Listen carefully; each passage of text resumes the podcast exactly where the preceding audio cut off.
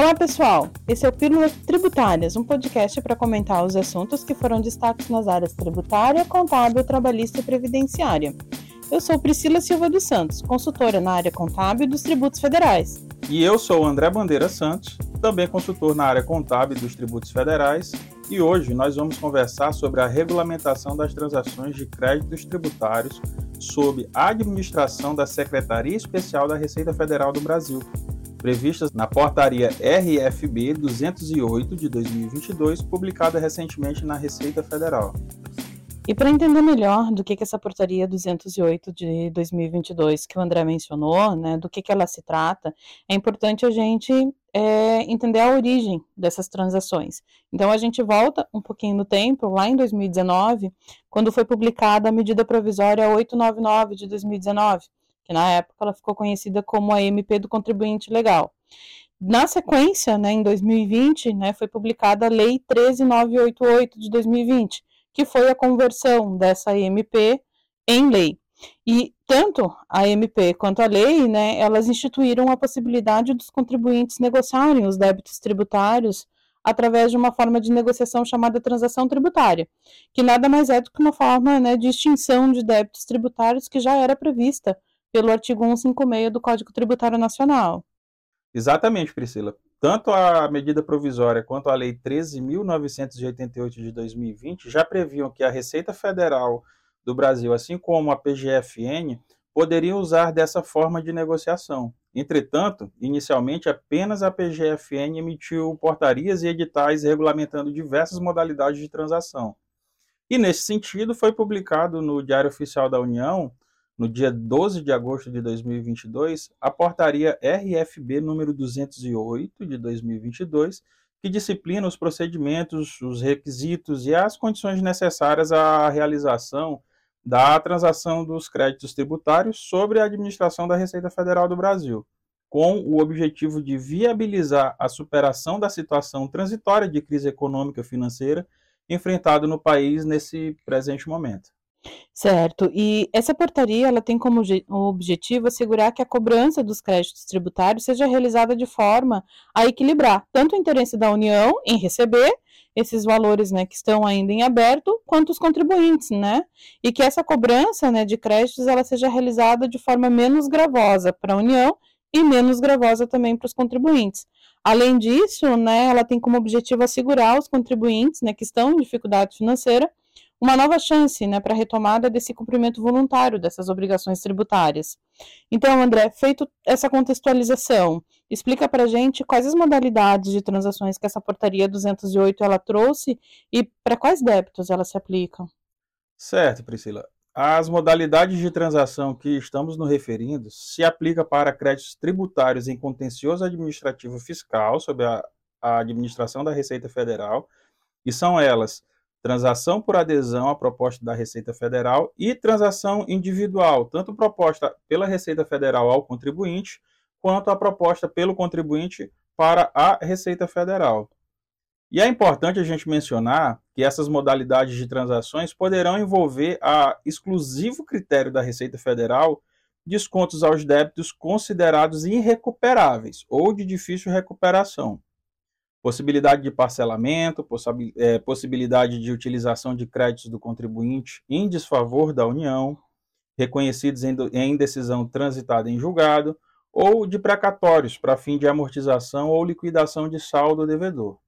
Ou ainda a possibilidade de utilização de créditos de prejuízo fiscal e de base de cálculo negativa da CSLL, na apuração do IRPJ e da própria CSLL até o limite de 70% do saldo devedor.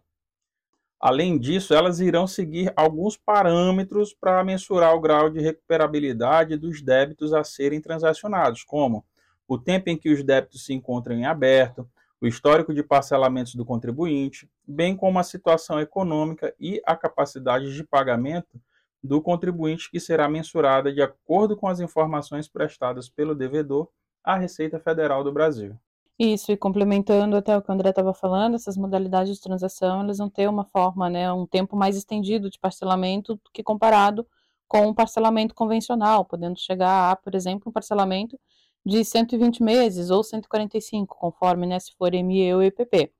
E voltando à questão ali, né, da capacidade de pagamento, né, cada essa capacidade, né, de pagamento de cada contribuinte, eles vão analisar os critérios, né, dessa perspectiva de recuperação, né, para é, considerar se vai ser considerado um débito irrecuperável pelo fisco, que daí são aqueles débitos que já estejam há mais de 10 anos, né, constituídos ali pelo contribuinte, de devedores ali que sejam pessoas jurídicas em recuperação de liquidação judicial, de pessoas físicas com indicativa de óbito, por exemplo, entre outras hipóteses. Como o André falou há pouco, a Receita ela trouxe três modalidades de transação: por adesão, e as propostas individuais, né? Tanto proposta pela Receita quanto proposta pelo próprio contribuinte. Então a gente vai, a partir de agora, né, André, diferenciar essas modalidades, certo? Em relação à transação individual proposta pela Receita Federal para o contribuinte, ela é aplicável para o contribuinte com débitos superiores a 10 milhões de reais. E o mesmo vai ser notificado na proposta por via eletrônica ou postal. Ou seja, a Receita Federal vai formular uma proposta de negociação específica para aquele contribuinte, e nessa proposta formulada pela Receita Federal constará todas as condições de transação, bem como a capacidade de pagamento do contribuinte presumida pela própria Receita Federal do Brasil,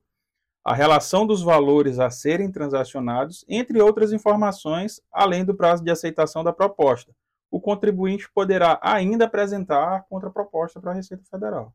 Já no caso daí, André, da proposta individual apresentada pelo próprio devedor, né, que também é direcionada para esses contribuintes com débitos superiores a 10 milhões, o contribuinte é que vai formular uma proposta de negociação para a Receita Federal, aonde nessa proposta ele né, deverá conter ali a sua capacidade de pagamento estimada, então o próprio contribuinte faz essa estimativa, a exposição das causas de, situação econômica, patrimonial e financeira dele, e o plano de recuperação fiscal, descrevendo ali como ele pretende fazer a extinção desses débitos, ou seja, como ele pretende fazer essa negociação, né, de débitos em contencioso administrativo. E essa proposta daí é formalizada exclusivamente mediante processo digital lá no ECAC,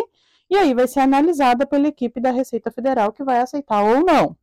Ainda no âmbito das transações individuais, o contribuinte com débito superior a 1 milhão de reais e inferior a 10 milhões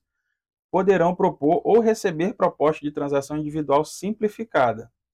por meio exclusivamente do ECAC, Entretanto, essa modalidade de transação simplificada entrará em vigor a partir de 1 de janeiro de 2023. E além dessas modalidades de transações individuais, temos também a modalidade de transação por adesão, né, Priscila?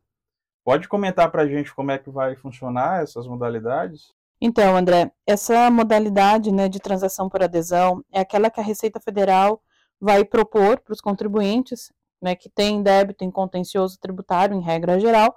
e para isso, a Receita Federal ela primeiro precisa emitir editais, né, que nesses editais é que irá detalhar as regras dessa modalidade, ou seja, prazo para adesão, a forma, os critérios de exigibilidade ali dos débitos, entre outras informações relevantes, como rescisão, quantidade de parcelas e tudo mais. Inclusive, é importante até a gente já lembrar, já citar, que foram publicados no dia 1 de setembro editais né, de transação por adesão. Então, neste momento, a gente destaca dois: o edital número 1, um, que se refere aos créditos tributários né, constituídos de ofício e considerados irrecuperáveis, administrados pela Receita Federal, que se referem a débitos né, constituídos há mais de 10 anos, débitos ali de titularidade de devedores falidos, ou em recuperação judicial, ou recuperação extrajudicial, ou ainda, né, que tenham débitos ali cuja situação cadastral, né, do devedor ali, né, no CNPJ esteja como baixado, inapto ou suspenso, é, que consiste daí, né, essa transação num pagamento de uma entrada,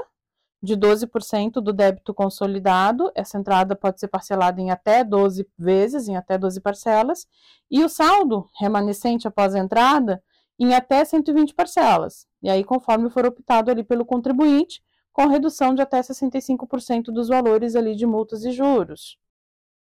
E além desse edital, nós tivemos também o edital 2 de 2022, que se refere aos débitos de pequeno valor, ou seja, débitos que não superam, por lançamento fiscal em discussão ou por processo administrativo individualmente considerado, o valor correspondente a 60 salários mínimos na data da adesão, incluídos principal e multa de ofício. E essa modalidade consiste no pagamento de uma entrada de 5% do valor líquido da dívida parcelada em até oito parcelas e o saldo devedor em até 52 parcelas.